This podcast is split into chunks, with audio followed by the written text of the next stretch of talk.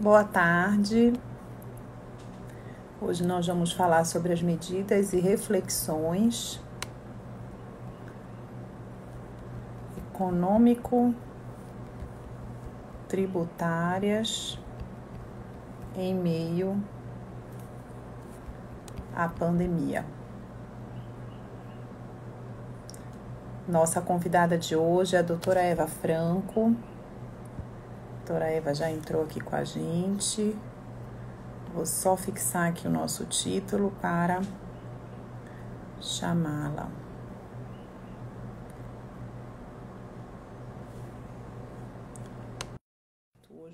Rapidinho que entrou a nossa convidada. Boa tarde, doutora Laura. Boa tarde. Oi, Eva. Boa tarde. Oi. Boa noite. Eu nunca sei o que eu falo às 18 horas. Oi, Lu. Boa tarde. Claro. O som tá bom? Tá dando para me ouvir bem? Tá ótimo. Imagem, tudo ótimo. E aí, Eva, tudo bem? Tudo bem.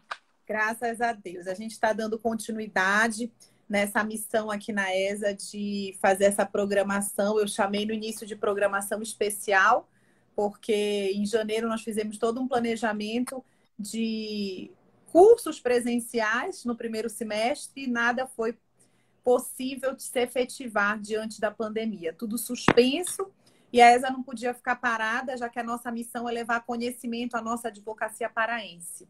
E então a gente iniciou esse projeto no dia 2 de abril, com lives diárias, falando de assuntos mil que estão surgindo em meio à pandemia. Várias novidades na nossa área jurídica e os nossos colegas advogados e advogadas precisam desse suporte. Então, a gente começou a fazer as lives, depois vieram os cursos online gratuitos, a pós-graduação online. Agora a gente vai ter curso online ao vivo nesse sábado com o professor Felipe Jacó. Já fica aqui a dica para quem está nos ouvindo, que as inscrições devem abrir logo mais no site. São cursos gratuitos, porque também nesse momento a gente não tem a ideia de cobrar nada, as pessoas estão todas precisando né, de ajuda e a ESA não tem finalidade lucrativa realmente. E a gente segue nessa luta, dando as mãos uns aos outros. E você, mais uma parceira da ESA, estando aqui conosco. E logo eu quero te agradecer muito, em nome da OAB, em nome da ESA, pela sua parceria, de disponibilizar o seu tempo, que a gente sabe que está curto, para a gente que continua trabalhando, continua cuidando de casa, fazendo mil e uma tarefas. Está mais difícil ainda. Eu digo que eu estou mais cansada agora do que antes, que eu tinha que ficar andando de um lado para o outro. Mas, enfim, muito obrigada, Eva, de coração, por vir aqui nesse momento, dividir e compartilhar o teu conhecimento. É muito importante. Não apenas essa, esse compartilhamento técnico, jurídico, mas o compartilhamento do coração, sabe? Do afeto, de falar com as pessoas, que a gente pensa isso talvez seja o mais importante nesse momento, dividir esse tempinho que a gente tem com as pessoas e mostrar que a gente está junto, que a gente é solidário, que está todo mundo no mesmo barco, com as mesmas dificuldades, ninguém é diferente de ninguém. E a gente está aqui tentando se ajudar um pouquinho nessa hora diária, conversando sobre direito. Bem, a gente quer te ouvir, eu só fiz essa introdução. É, apresentar a professora Eva Franco é difícil, né? Com tanta titulação mas a professora Eva Franca é professora, mestre, doutora em Direito, querida amiga, foi minha professora, minha colega de profissão hoje em dia, professora da graduação, professora da pós-graduação, enfim, vou ficar horas aqui falando da titulação. Mas é a professora Eva Franco que vai falar para a gente, né? Até quando eu te pedi a tua titulação, tu quiseste enfatizar nessa área. Então, vamos por aí. É contigo, Eva. Fala para a gente um pouquinho dessas medidas, dessas reflexões econômico-tributárias que a gente tem visto que está sofrendo tanto. Acho que passou da área da saúde, é a área que mais está sendo influenciada nesse momento de pandemia. Sim. Eu gostaria inicialmente de agradecer a oportunidade de estar falando em nome da nossa Escola Superior de Advocacia. A ESA é uma escola que tem na minha vida uma importância muito grande eu gostaria bastante de agradecer às pessoas que estou visualizando aqui, me mandando abraços. Isso. Talvez esse seja o lado mais compensador da vida pública que a gente assume como professor, não é? Como professora que sou desde 15, 16 anos de idade. E é muito mais assim a felicidade de poder partilhar com você, Luciana, que eu carinhosamente chamo de Lu, não é? É muito mais a alegria de poder partilhar um bate-papo dentro de uma seara que eu sei que você também gosta bastante. É, lembro bastante da sua final de adolescência, você fazendo faculdade, fazendo faculdade de contábeis, e aluna brilhante que você foi, que lacrava 10 de início ano. Então, assim, sei que essa é uma praia, por toda a nossa experiência acadêmica também, que já estivemos em várias parcerias aí academicamente, é uma praia que você também gosta bastante, então eu me sinto muito à vontade para nós conversarmos aqui um pouquinho sobre esse cenário que nos envolve no momento de guerra. Eu, tô, eu tenho chamado diariamente, assim, nas minhas conversas, de uma guerra biológica, porque nós estamos mesmo vivendo uma guerra biológica, uma vez que nós temos um inimigo que nós não sabemos a resposta, a medicina, a ciência tem andado, buscado, pesquisado, tem trocado muitas informações, o mundo está todo unido em busca de uma solução para um problema que nós estamos todos vivenciando, e há, naturalmente, reflexos iminentes na vida das pessoas, especialmente no nosso psiquismo. Não tem sido fácil enfrentar dias em torno de mundo, em torno da nossa casa, em torno das nossas atividades diárias, é, tendo diariamente notícia de pessoas queridas que falecem, de pessoas queridas que estão muito mal, os nossos velhinhos sofrem muito mal isso. Então, assim, é uma grata missão poder conversar um pouco nesse momento de isolamento, né? que eu, eu tenho ministrado aulas frente a um computador. E eu não aguento mais, acho que para quem gosta da vida acadêmica como nós amamos, e acredito que todo professor goste muito, tem sido um momento de pesar para as nossas almas, porque nós gostamos mesmo de olhar aquela turma de 50, 60 alunos, jovens à minha frente, sempre é uma renovação. Então, agradeço em nome de toda essa circunstância que envolve a nossa conversa e gostaria muito assim de dividir com você esse momento de afeto pelo que nós gostamos. Eu estou aqui para conversar um pouquinho, como você falou, falar um pouco de vida e falar de algumas medidas econômicas, medidas tributárias em meio a toda essa loucura que nós estamos vivendo, chamada de pandemia, porque vai além mar, vai além montanhas, vai além continentes, é realmente pan-infernal. É, deixa eu te perguntar duas coisinhas antes para eu não atrapalhar teu raciocínio duas coisas que eu quero falar, que já são coisas aqui de blogueira de live. Uma, os comentários ficam no teu rosto. Te atrapalha isso? Tu queres que eu elimine o comentário ou eu posso deixar? Olha, Lu, como nós estamos aqui numa intimidade de conversa, eu diria que se eu fosse tão linda quanto você é, ah. acho que sempre foi, eu iria me importar com os comentários no meu rosto. Mas como eu não sou essa mistério maravilhosa, pode deixar aí. Não, eu, eu quero que os comentários fiquem, até porque se alguém fizer uma pergunta, tratar comigo, é, eu posso ler daqui, que eu, eu, eu acho que é melhor para eu acompanhar. Não tem problema. E e o que eu acho legal do comentário é que a gente vê quem está entrando. Eu digo que a live no Instagram, esses comentários, eles têm essa interatividade. E esse aquecimento no coração que aproxima a gente à distância são os comentários.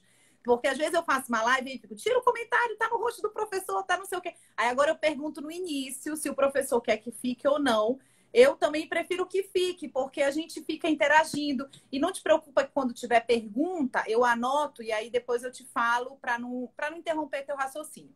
E a outra dica aqui, que vai para quem está nos assistindo, que eu aprendi com um professor super high-tech, blogueiro, semana passada, é que os participantes têm que colocar os coraçõezinhos aqui do lado. Porque quando eles colocam um coraçãozinho, é, fica informando para mais pessoas que a gente está fazendo a live, para as pessoas seguirem o Instagram da ESA e virem assistir a live. Ah, pronto, então vamos colocar coraçãozinho. Aliás, é colocar coração em tudo.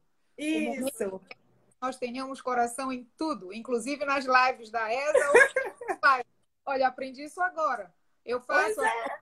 Lives. Aliás, eu gostaria de enviar um abraço para meu amigo zagueiro Tinho, que está me assistindo aqui. E ontem eu assisti a uma live do, do, do, de uma pessoa do esporte, né? Que eu sou apaixonada pelo Vasco, etc. E aí eu não sabia que tinha que ficar colocando coraçãozinho. Então, muito tá bom. Estou aqui. Então, bora colocar coraçãozinho, gente. Vamos, vamos sim. A palavra e tá mantemos tá... os comentários. Mantemos os comentários e o que tiver de pergunta eu anoto e depois eu te faço para não cortar o raciocínio. E fica à vontade com o tempo. Quando faltar 10 minutinhos para encerrar, porque uma hora encerra automaticamente. Aí eu te aviso que é para a gente fazer considerações finais e encerrar, senão a gente ficar falando sozinho e ele para automaticamente. Vamos lá. Tá bem. Bem, é, quando eu pensei em conversar um pouco com as pessoas, eu acho que eu tenho que simplificar bastante para que a gente seja inteligível para todo mundo. Até porque, pelo que eu tenho visto aqui, eu tenho uma grande maioria de alunos, ex-alunos, mas já vi alguns colegas entrando é, e vejo pessoas de outras áreas. É, tem um, um, uns momentos nessa pandemia que tem intrigado bastante as pessoas e hoje, pessoalmente, eu tenho me preocupado mais que nos demais dias, hoje, nesta quarta-feira. É em relação à abertura de shoppings, abertura de salões, não abertura, enfim, essas atividades que envolvem o cotidiano e que as pessoas pensam sempre assim. Algumas pensam, claro, nas consequências pessoais. Eu não posso ir para o shopping, eu não aguento mais ficar em casa, etc. Mas quem está mesmo no fogo, que são as pessoas que trabalham, são os empresários da área, são os empregados dos empresários da área, são os sócios, enfim, as pessoas que fazem a economia, essas pessoas estão preocupadas porque elas precisam de uma atividade que possa voltar a fazê-las sobreviver. E esse é um ponto que eu escolhi para tratar um pouquinho, falando sobre o retrato atual do Brasil, essa consciência fiscal que nós não temos, e que pelos próximos dias não teremos. O que eu chamo aqui de consciência fiscal é que todos nós saibamos que toda atividade que é viver, quando eu saio e compro um pão na esquina, quando eu chamo um Uber, quando eu levo uma criança para o colégio, quando eu ministro uma aula na universidade, enfim, o nosso cotidiano, tudo isso faz parte de um grande universo e é um universo macroeconômico. A economia é uma ciência que está aí a serviço das atividades produtivas do ser humano. E a produção pode ser externa, a produção pode ser interna, a produção é sempre integrada. Então, falando um pouco sobre o Brasil de hoje, nem o Brasil, nem o mundo estava preparado para uma guerra dessa natureza, para um cenário como numa pandemia desta natureza. Naturalmente que esse impacto do novo e do mal novo, esse impacto tem tido consequências muito drásticas para todos os setores da vida e tem tido também consequências drásticas no setor produtivo. Então, uma moça que vive de fazer unhas, de fazer manicure, no momento em que os salões que ela trabalha estão fechados, ela não tem do que viver. Esta moça pega ônibus, compra pão, pinta o cabelo e compra tintas, paga IPTU, deve ter filhos e podem ir à escola. Enfim, a vida é produção. Então, o que eu gostaria de retratar um pouquinho no início dessa, da nossa conversa é que, ao contrário do que muitas vezes as pessoas pensam, quem sustenta tudo somos nós. O Estado somos nós. Então, para que nós tenhamos uma estrutura econômica, é necessário que nós tenhamos uma estrutura tributária. Em outras palavras, eu preciso ganhar para que eu possa gastar. Agora, como eu vou gerenciar esse binômio ganhos, gastos, é que exige um pouco de conhecimento. Para algumas pessoas, um mero conhecimento de vida. Eu conheço empresários que estão desde março sem nada a produzir, num sentido externo de produção, porém tinham economias para um tempo difícil e só não imaginavam que o tempo difícil fosse uma guerra biológica, como a que nós estamos vivendo mas tinham economias. Pessoalmente, todo mundo sempre quer poupar um pouquinho. Quer seja até uma comida que você gosta muito, você quer guardar para alguém que você ama muito, também experimentar. O que é bom, nós precisamos guardar. E muitas vezes o que não é bom, por uma questão de necessidade, nós precisamos guardar. Então, há empresários que conseguiram se manter nesses meses todos. O que está envolvendo toda a sociedade brasileira e toda a sociedade mundial é a preocupação. Isso era para passar, nós temos até um dilema, não é? Quando vai passar, se é que vai passar. A situação, o, o dilema está entre passará ou não passará. Então, a situação agora começa a preocupar porque as pessoas não têm noção temporal do quanto ainda vão precisar esperar e não têm noção temporal do quanto o Estado administrador pode continuar ajudando, ainda que precariamente em algumas áreas, mas do quanto o Estado poderá sustentar.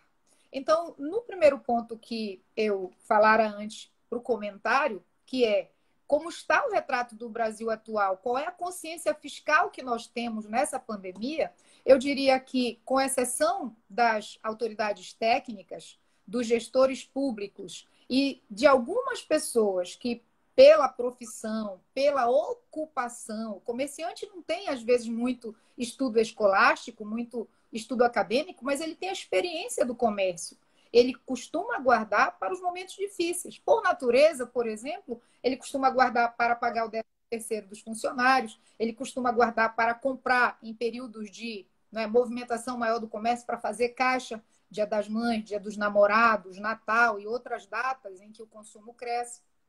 Isso é natural.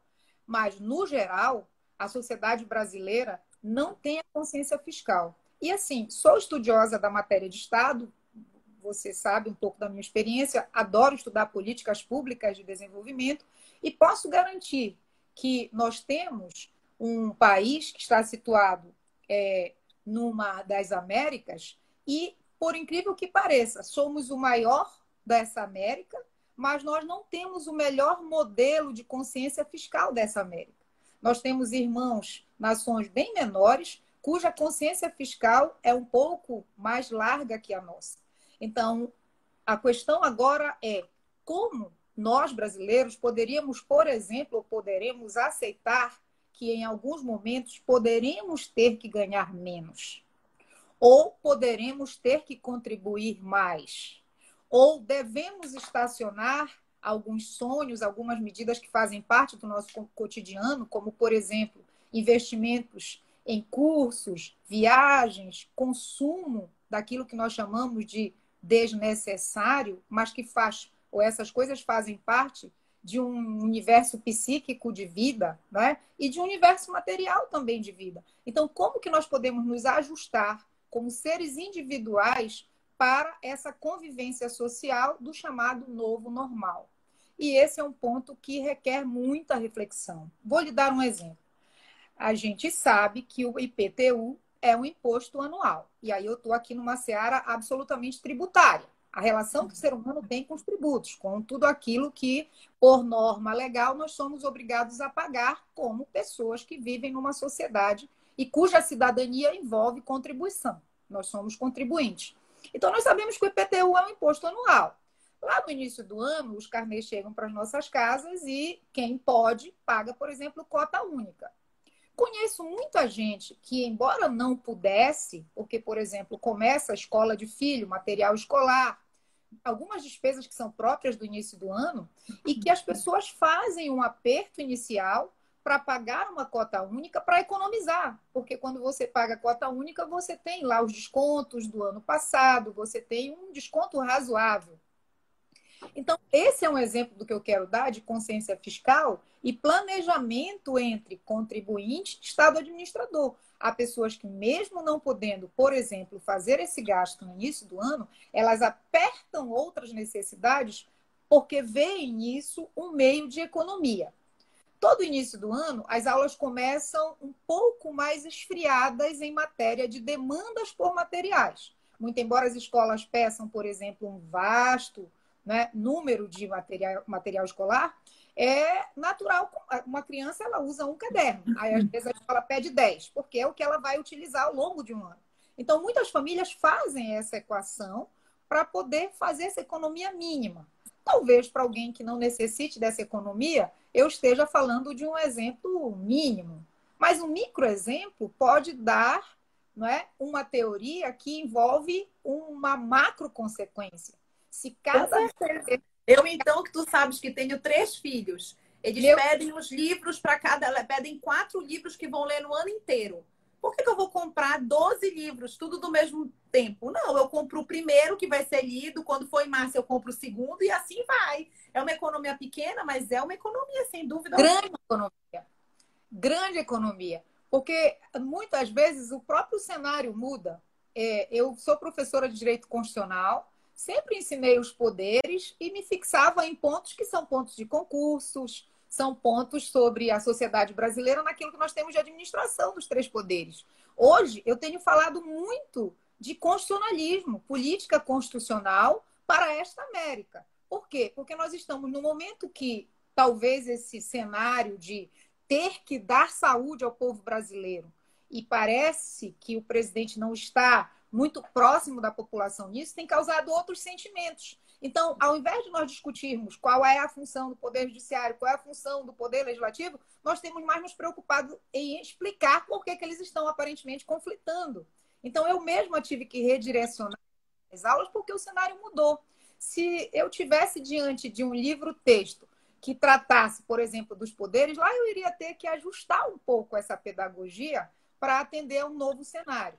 Então, a gente fala de uma, uma microeconomia, a, a economia do lar, né? ou de uma infraeconomia, que é a que a gente faz diariamente, e as pessoas não, não têm noção do quanto elas poderiam contribuir para isso. Se nós brasileiros, por exemplo, tivéssemos uma consciência fiscal maior, nós entenderíamos que eu não posso falar de taxas, contribuições, de tudo aquilo que eu contribuo para o Estado, sem lembrar que eu sustento o Estado e eu preciso colaborar com o Estado. Então, quando a gente é, tem aí esse mantra, fica em casa, fica em casa, fica em casa, as pessoas não entendem que, por exemplo, esse ficar em casa é objeto de teses e mais teses de uma universidade como Harvard, como a Columbia, como a USP. Porque numa equação de se as pessoas colaborarem, a gente vence essa fase inicial de uma guerra. Toda guerra ela é estudada em várias fases. E eu estou chamando aqui, o grifo é todo meu, mas assim, a gente vence uma pandemia, vamos falar, tendo, por exemplo, uma pandemia, né? não nesse nível, mas um, um momento da história da humanidade que foi a gripe espanhola. A gripe espanhola teve uma duração de quase dois anos e ela foi combatida, ela teve três ondas, três enormes ondas. Então, a gente nem, nem passa pela nossa cabeça vencer o coronavírus em dois ou três anos. A gente quer vencer o coronavírus no final do mês de junho. E a população pensa que é assim, que vai surgir uma vacina, ou que nós vamos conseguir fazer com que leitos de hospitais e UTIs sejam suficientes. E aí, assim, o governador vai conseguir isso, o prefeito vai conseguir aquilo e o presidente vai liberar ou sancionar a lei X que libera valores para estados e municípios. Sim, nesse momento inicial, nós temos um planejamento de estado administrador, há um estado administrativo dentro de todas as funções políticas de estado. Entretanto, esse estado administrador que tem no seu tesouro, né? tem no seu cofrinho, tem no seu tesouro as respostas para todas as necessidades públicas, e essa é uma necessidade que, por enquanto, está bastante aberta, porque nós temos um decreto de calamidade, nós temos leis ou norma, como a, a lei de responsabilidade fiscal, que vai nos dar uma abertura sensacional, eu diria sensacional para o momento, que é, em épocas de calamidade, a possibilidade de se abrir a torneira ou as torneiras do Estado, atender a calamidade, vencer o problema e, posteriormente, a longo prazo, estruturar uma política fiscal que possa resolver as situações e voltarmos a crescer. Entretanto, se nós não colaborarmos, o que nós faríamos em dois anos, em um ano, em dois meses, nós vamos levar o triplo, o triplo de temporalidade para fazer isso. Então, nesse contexto, é que a gente fala na tributação como parte de um planejamento do Estado administrativo. Só que o planejamento desse Estado administrativo, para todos nós, passa por uma política fiscal.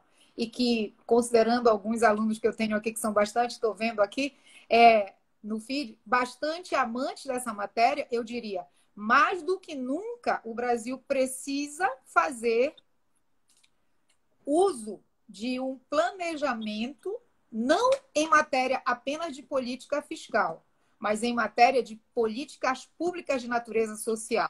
Porque o que faz com que o Estado é, possa resolver problemas e alimentar as causas e consequências de uma pandemia são políticas públicas diretivas. Praticamente o Brasil parou para tratar de saúde e economia. Mas a vida não é só saúde e economia. É? Você falou, eu tenho três filhos, tem três crianças que precisam desenvolver-se. Eu vivi uma experiência essa semana agora. Eu sou assinante de algumas revistas, mas eu sou da velha guarda, então eu gosto de comprar revista na banca de revista. E aí, como tudo fechou. E é bom, né, Eva, comprar é. na banca, porque está é. ajudando a economia. Aqui Não em casa é? a gente fez essa, essa. A gente teve essa decisão.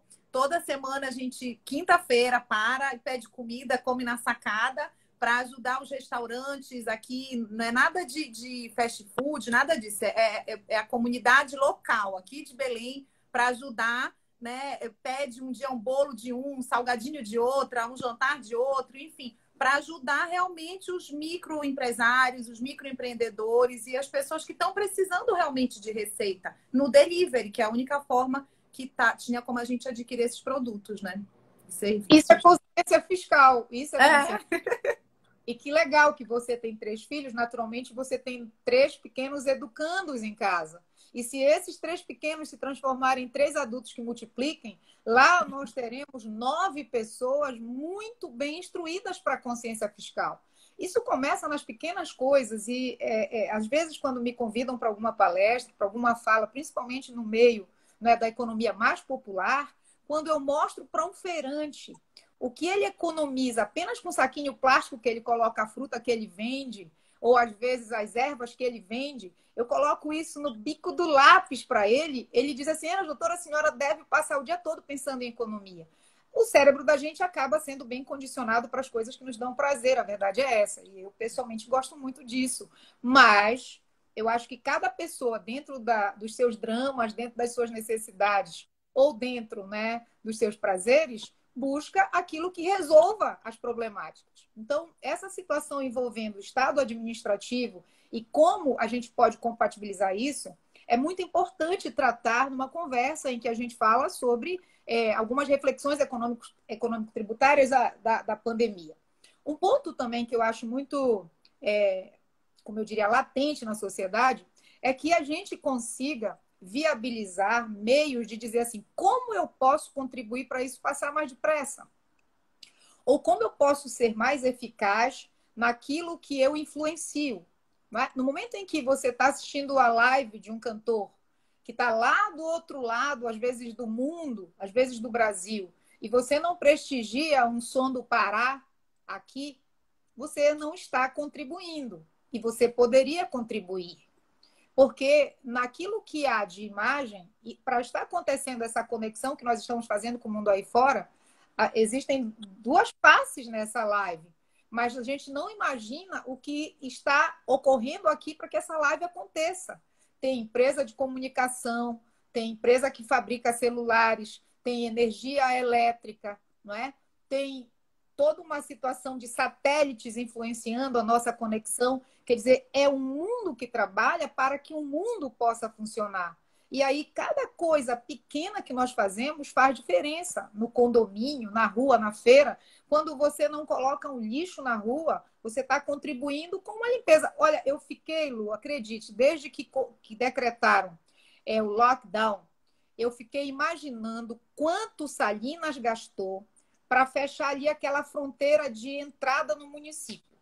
Quanto o prefeito teve que disponibilizar de homens que ficassem ali dias e noites para que as pessoas não burlassem e tentassem entrar. Esse é um gasto. No momento que a guarda municipal vai para as ruas, que a polícia militar vai para as ruas, para dizer para o sujeito que está na feira, coloque máscara, lave as mãos, vá para casa, a gente está sustentando o dia de trabalho desse trabalhador, muitas vezes a infraestrutura para ele estar nas ruas, que é o álcool gel, a, a, a máscara, tudo isso a, a, estrutura administrativa tem que fornecer. E assim, muitas vezes a gente não tem tanto para fornecer, não é nem porque a gente não tem a, a disponibilidade. Na verdade, a gente não tem fornecedores que possam fornecer nesse nível de necessidade. Eu uso máscara, assim como todos os brasileiros estão usando, é, e todos os dias eu saio com uma máscara. Eu percebi que eu teria que começar a usar máscara de tecido, porque eu não estava me sentindo bem, eu estava usando aquela. Eu sou asmática, então eu me protegia bastante com aquela máscara azul, que é assim, tipo um, um bico de papagaio que a gente respira melhor. Como eu suo muito, e, e eu tenho um cuidado muito grande com isso, mais ainda agora na pandemia, eu estava usando praticamente três máscaras daquela né, a cada cinco dias de trabalho. Aí eu falei, não, não dá para ficar nesse nível de consumo, porque eu nem sei se tem indústria para isso. Eu vou tentar usar máscara de tecido, e aí eu comprei várias máscaras brancas, eu uso assim umas cinco, uma de manhã, outra tarde, e depois lava tudo. Isso. E tá, tá ficando bem legal. E é bom porque até higienizo a máscara com perfume da, da minha né, diletância, então eu acabo com o cheirinho que eu gosto. Isso é um meio de economia também, né? Porque considerando Sim. que está pagando quase 15, 20 reais por uma boa máscara, a de tecido é diferente. Sustentabilidade também, né? Porque a máscara descartável acaba que vai para o lixo, vai para o lixo, vai para o lixo. A, a, de tecido a gente está reutilizando, lava e reutiliza. Não é? Aí a gente está gastando sabão, está comprando sabão ali do pequeno produtor, do é. supermercado, e que vende a preços justos. Muitas vezes eu tenho que me deslocar daqui para alguns municípios aí próximo, como Ananindeua e tal, e eu encontro lugares que eu compro coisas um pouco mais baratas que em Belém. Outro dia eu encontrei alguém lá, não acredito que a doutora Eva está aqui fazendo compras. Eu falei, olha, em qualquer buraco que tem o justo pelo preço justo, lá estou. Lá. Eu tenho economia para ser alguém que contribui com o mundo econômico. É importante isso. Então, uma outra é, questão que a gente se faz aqui é se existe uma política fiscal que garanta as políticas públicas e se as políticas públicas é o que vai ou que vão viabilizar as políticas fiscais, como que é possível nós entendermos dentro de talvez uma política macroeconômica, uma política de economia maior, não é?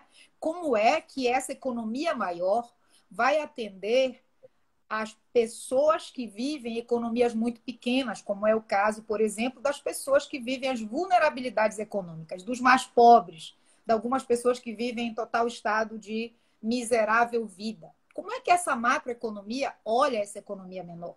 Muita gente se queixa dizendo assim, não, ofereceram esse auxílio calamidade no valor de 600 reais e deixaram os miseráveis aí à míngua.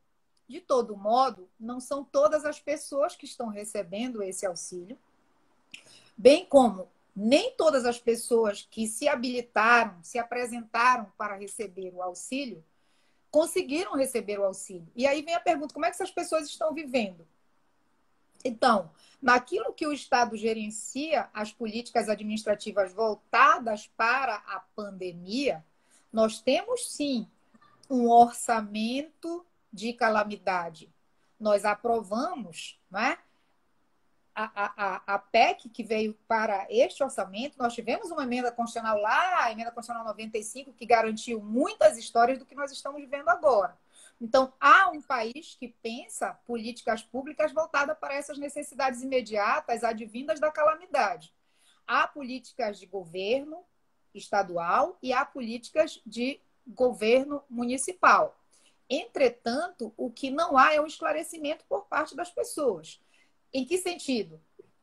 Há momentos em que a política está para mim, eu sou usuário dela. Exemplo, se foram listadas as condições para eu ter o auxílio calamidade e eu preencho né, as condições, por que, que eu não estou tendo? Então, o que a gente verifica é que parece que esse é só um problema do governo, da mídia, às vezes a imprensa se vale disso para fazer um sensacionalismo, porque é uma matéria que chama notícia, mas não há ações propriamente de estados, e aí eu vou dar o um exemplo, milhões de vezes o poder legislativo, que é alguém que exerce um acompanhamento de contas públicas e de ações do poder executivo, milhões de vezes o poder legislativo está calado. Você tem um universo de 27 unidades federativas, essas unidades federativas têm senadores de representatividade popular, tem deputados federais de representatividade popular e a gente não vê um deputado federal, talvez com um compromisso maior, de fazer cumprir isso. É? De se voltar para uma população que está esquecida e dizer: olha, há uma política macroeconômica que poderia ser direcionada para os mais vulneráveis da população e com uma efetividade imediata.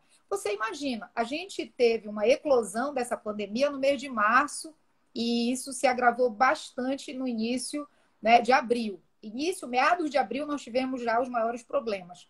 E as pessoas até agora estão esperando o primeiro auxílio calamidade. Né? E nós sabemos que há um orçamento completamente voltado para isso. Então, é, numa pergunta que poderia surgir, ou num questionamento que pode surgir, o Estado brasileiro, o Tesouro, ele pode arcar com o custo de todas essas políticas assistenciais é, em meio à crise fiscal que nós vivemos, que é histórica, o Estado brasileiro pode, diante da política atual que nós estamos vivendo no mundo, e obviamente que nós não estamos insulares, nós não estamos isolados, essa política tem repercussão imediata, eu diria, temos sim meios de arcar com essas despesas por algum tempo, eu diria até que por bastante tempo. Porque a política é a seguinte: a gente precisa gastar agora, precisamos minimizar o momento e posteriormente nós vamos arcar com esse valor, com esse preço. Mas agora o momento é de vencer isso. Então você pode ter políticas que se estendem a longo prazo, a médio prazo e imediatamente. No momento que houve uma autorização para que o governo brasileiro, autorização a partir do Poder Legislativo, que é quem autoriza o orçamento, uma autorização pelo Legislativo para que o governo brasileiro pudesse gastar bastante com a calamidade. Gastar bastante porque necessário. Então, nesse momento, nós redesenhamos, né? nós redesenhamos a chamada execução orçamentária debaixo da lei de responsabilidade fiscal e tivemos uma abertura para os gastos. Não quer dizer que eu possa desperdiçar, mas o que eu quero dizer é que aquilo que for gasto da Covid ou aquilo que for gasto da calamidade, nós temos um momento para. Eu não estou falando em todas as dimensões da República Federativa do Brasil. Para os municípios, isso é um pouco menos tranquilo.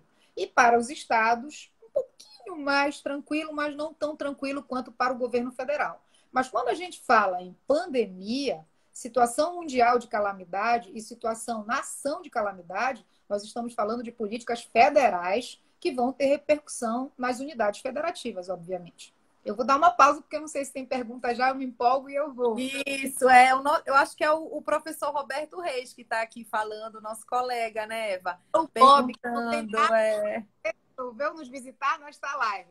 Muito é, eu acho que é porque assim, o nome é Roberto Reis, é porque a foto fica pequenininha, não dá para a gente ver. Ele diz assim: Diante da realidade brasileira, posso afirmar que os governantes estão diante da escolha de Sofia, economia e vida? Não, é, eu, eu, discordo. Eu discordo dessa escolha de Sofia. Eu acho que nós não estamos é, diante da escolha de Sofia. Nós estamos diante de uma realidade nova. E aí eu vou utilizar uma terminologia da própria imprensa, tem usado muito a televisão. Nós estamos diante de um novo normal em torno de políticas públicas e em torno de política fiscal. E como nós nunca tivemos uma necessidade de estacionar alguns investimentos a olhos vistos, alguns crescimentos a olhos vistos, nós não queremos entender que, como raça humana, nação composta por seres que respiram, há uma necessidade de se utilizar da economia para garantir vida e saúde e posteriormente lucrar com este momento de saúde e vida. Por que lucrar? Porque no momento em que isso passa, a vida retoma ao normal numa velocidade geometricamente um pouco maior. Então, é como se eu tivesse, pessoal que estudou aí, estuda bastante, no colégio a chamada PA e PG, as progressões aritméticas e as progressões geométricas. O que nós temos agora? Nós tivemos uma abertura legal a partir de um decreto de calamidade, né? E esse decreto de calamidade faz com que haja uma flexibilização da responsabilidade fiscal, que é um limite para os gastos públicos em todos os setores. Então, esse limite para os gastos públicos continua, ou eles continuam, mas no setor saúde, isso foi flexibilizado.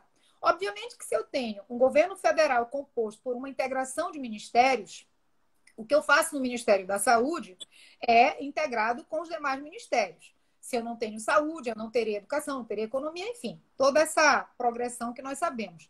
Ocorre que o que não está para a atual política do governo brasileiro é esta necessidade de se consolidar, salvaguardar, retroalimentar uma pasta que estava muito bem obrigada, que era a pasta da saúde.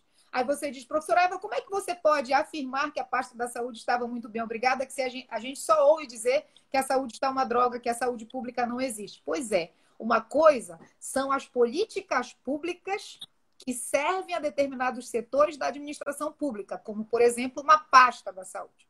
Uma coisa são as políticas públicas eficazes. Outra coisa é a política fiscal que determina uma execução orçamentária. Então, no campo da execução orçamentária, nós tínhamos equações batendo o tempo inteiro. Isso é tão verdade, e aí para o meu amigo é, Roberto Reis, que é muito inteligível nessa matéria, eu diria: nós sempre temos superávit do orçamento. Nós temos superávit todos os anos, mesmo em momento de pior economia, como nós vivemos uma crise recentemente, para cá, ainda assim nós tivemos superávit. A questão é que nós temos três orçamentos no Brasil: o orçamento fiscal, o orçamento de seguridade social e o orçamento de investimento. E sempre a Seguridade Social apresenta suas mazelas bem maiores que os demais orçamentos possam é, atender. Então, nas aparências, e aí eu, eu diria aos meus alunos aqui de direito tributário, ex-alunos, etc. Nas aparências, parece assim, poxa, mas se está todo mundo em casa, se está tudo fechado, se a gente não produz, como é que a professora Eva alucinou de dizer que nós temos como? Eu não sou adepta de não aberturas, quero deixar isso bem claro. Acho que nós vamos voltar, precisamos voltar e precisamos encarar mas nós temos que ter a consciência fiscal, a responsabilidade do que eu faço está atingindo outras pessoas.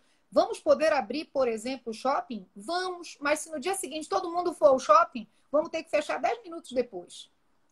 Vamos poder abrir é, praias, balneários? Talvez, mas qual vai ser o segmento que vai atender a não aglomeração? Definitivamente não vai. Então, com base nos estudos sociológicos, a gente vê que a população não está colaborando no que poderia colaborar. Olha, a Itália viveu um dos maiores dramas da humanidade e nós brasileiros tivemos a oportunidade de ver a Itália, porque a Itália começou a morrer, a Itália começou a fenecer e nós estávamos aqui assustados com o início da pandemia. Quando eu, eu me lembro bem quando nós noticiamos o primeiro paciente da Covid no, no Pará, foi assim, oh, temos alguém doente da Covid no Pará. E agora parece, só parece, que as pessoas começaram a se acostumar com as mortes. E não é assim. Nós não vencemos um momento de dificuldade. Nós estamos em pleno momento de dificuldade. Então, é, eu discordo um pouco de nós estamos na escolha de Sofia, economia ouvida. Não, eu acho que nós estamos no momento em que nós precisamos parar para entender que qualquer plano econômico em meio a uma pandemia nem é plano econômico, porque o tempo inteiro vai exigir redirecionamentos. E isso a população não vai entender. Se os técnicos, se os doutores não conseguirem entender, a população não consegue entender isso de imediato. É preciso que a gente promova aulas como esta, é preciso que a gente fale bastante, que a gente fale com as pessoas que estão próximas a nós, que assim, nós precisamos vencer agora para crescer muito depois. Eu analiso muito o movimento das bolsas, a bolsa de Nova York, a bolsa brasileira, enfim, eu vou do Nasdaq, Bovespa e eu gosto muito. Então, a gente observa assim, a Europa já começou a se mobilizar. Você já vê os resultados disso. Aí você vê que há investidores e as pessoas não têm noção do número de investidores no mundo que apostam naquilo que parece ter resposta. No momento que o Brasil reúne, por exemplo, os poderes naquele dia se reuniram, governadores e o presidente da República, que parece, presidente do Congresso Nacional, não é? é parecia que eles iriam entrar num acordo de integração dos poderes para a gente ver o Brasil como é. No dia seguinte, a Bolsa tinha ido lá para cima. Por quê? Não é que a gente faça assim o dinheiro apareça, não. É que pessoas que não estavam acreditando numa onda passam a acreditar naquela Tipo, agora a coisa vai equilibrar. Então, se o setor responsável, o setor da infraestrutura brasileira e de investimentos, em todos os setores, como, por exemplo, indústria, comércio, agronegócios, se esses empresários do setor não estiverem conscientes de que há uma política voltada para o embate, se essas pessoas acharem que só uma política de gastar com assistencialismos, realmente a gente vai entrar numa crise muito maior e a gente não vai conseguir sair dela nunca. Ao, ao, Exatamente ao... o que tu estás colocando, né? De pensar só no assistencialismo. A NASA está perguntando aqui, ela colocou mais um comentário, mas eu anotei o comentário que ela fez antes, mas eu não quis te interromper. Agora, cara, é o que tu estás falando. Que ela perguntou: existe alguma política tributária? Ela citou o IPTU, agora ela está falando PIS, COFIS, ICMS, de reduzir uma tarifa diferenciada para os menos favorecidos? Aí entra aquela questão da balança, né? O Estado está desembolsando muito e, por outro lado, se ele diminuir a sua receita, como é que ele vai continuar desembolsando muito? Então, é um planejamento aí muito difícil de se equilibrar, de se economizar.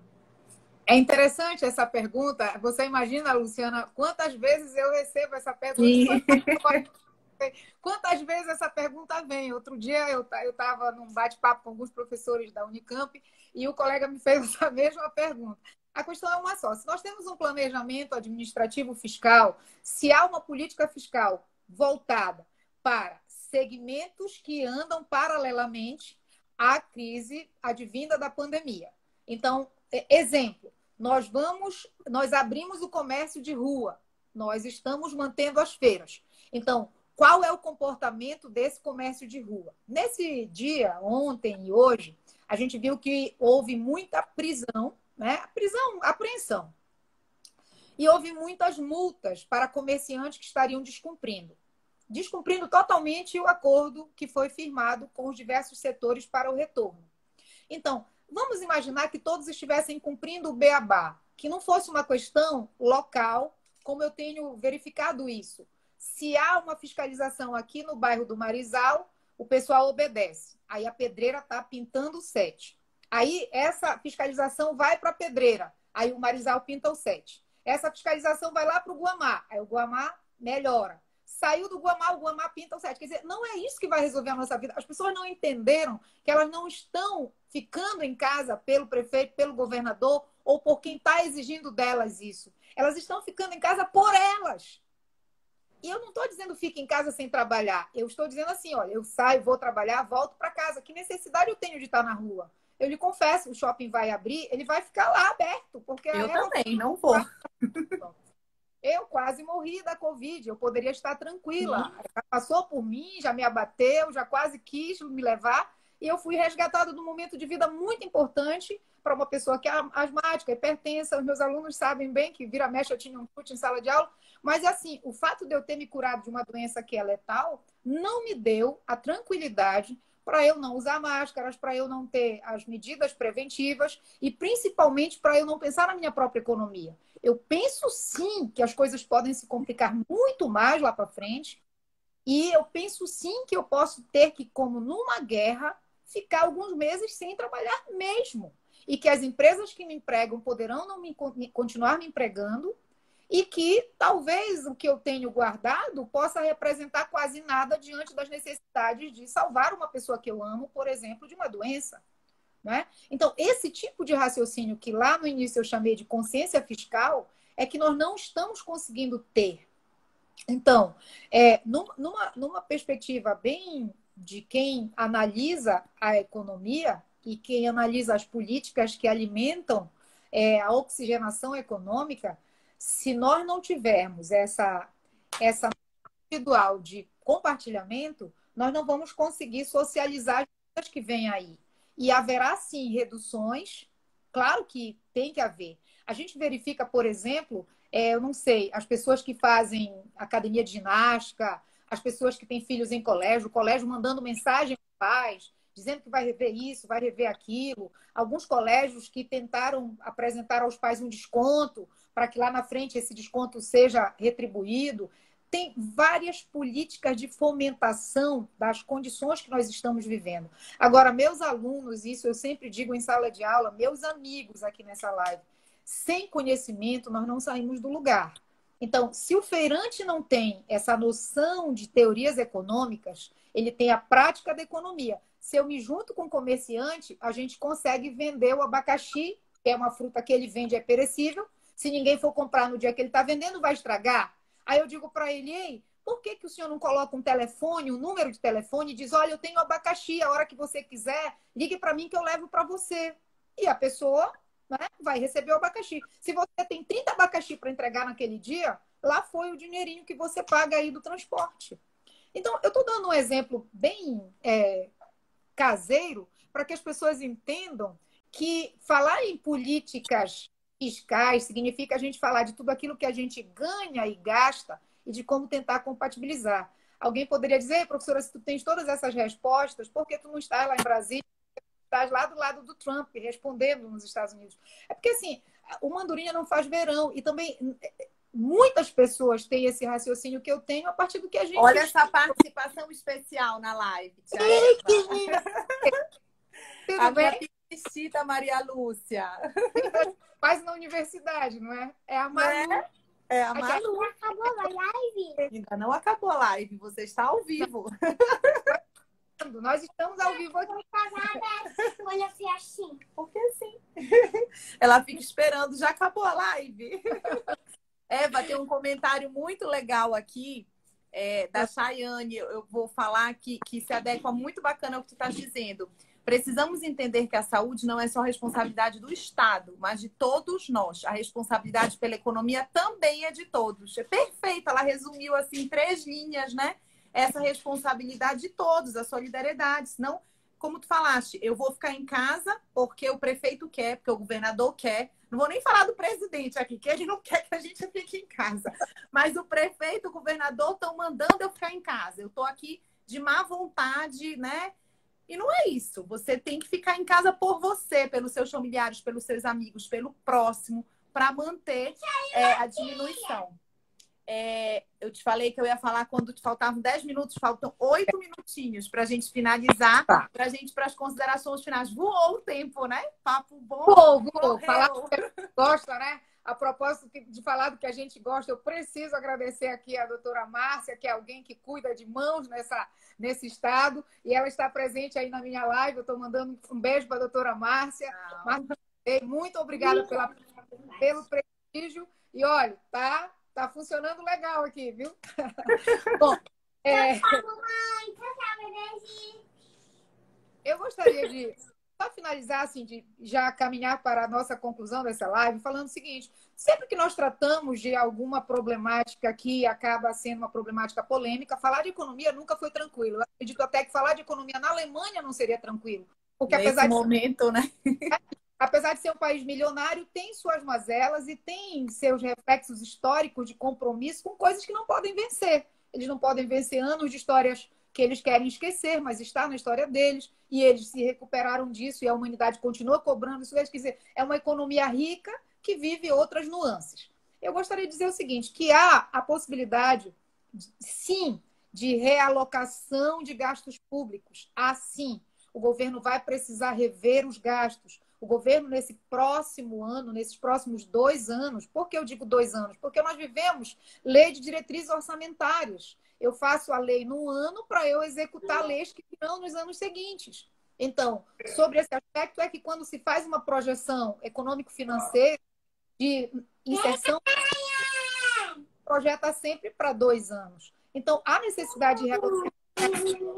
Os gastos públicos já estão sendo realocados, Há também políticas de apoio aos bancos que fomentam a economia popular. É porque a sociedade brasileira não fica sabendo dessas medidas. Né? Mas aí eu isso. Vá lá, www.stn, Secretaria do Tesouro Nacional, que você vai ver todos esses relatórios do que o seu país faz em matéria de finanças públicas. Então, quando um banco como o Bradesco, como o Santander, como o Itaú, qualquer banco privado, ele oferece ao pequeno né, empresário, ao pequeno economista de serviços, é, ele oferece ajudas, ele está debaixo de uma política do Banco Central. E o Bacen ainda é alguém que alimenta as contas públicas de informações sobre o nosso futuro e a nossa saúde econômica. Então, há sim uma política para que os bancos continuem apoiando. Agora é óbvio, o banco quer lucrar. A população não tem conhecimento. o pequeno produtor, o feirante, vai lá, pede um empréstimo de 500 reais, o banco oferece juros, exemplo, de 0,3 a 0,9. Se o banco disser 0,9 e o sujeito topar, está feito. O objetivo é o capitalismo. Ah. Essa é a questão do papel da imprensa ser tão importante, do papel de quem informa. A escola é tão importante. Os professores podem tratar sobre isso com seus alunos adolescentes. O adolescente é alguém que chega em casa e multiplica, ele fala bastante. Há também a possibilidade do governo disponibilizar recursos agora para acelerar a volta de um normal, aperta os cofres públicos, disponibiliza letras do Tesouro numa próxima política e essas letras lá no futuro irão ter seus resultados. É a velha história do eu empresto agora, te encanto agora, te faço trabalhar e no futuro tu trabalhas para mim. Então, essa é a realidade de uma política econômica também. Aquilo que nós estamos fazendo agora, teve empresa que disse assim para os seus: durante esses três meses nós vamos dar um desconto X, lá na frente a gente vai diluir isso em 12 meses. O que é que essa empresa está buscando? Não perder os seus clientes, garantir caixa futuro, encantar no momento de necessidade e manter a relação econômico-financeira ou seja, você mantém uma economia aquecida, isso é muito importante.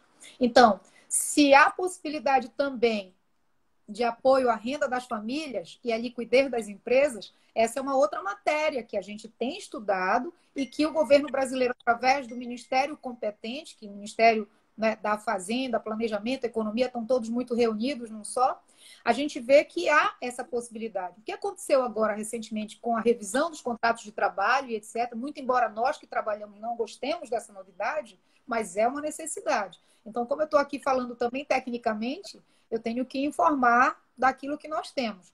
Há, sim, a disponibilização de recursos hoje para acelerar, para a gente voltar ao normal e depois a gente vê o que, que faz. É aquela história, Lu. Eu sou gordinha, o mundo sabe disso. Para eu perder peso, eu tive que ficar assim três meses longe de alguma coisa que eu amo, que é o vinho.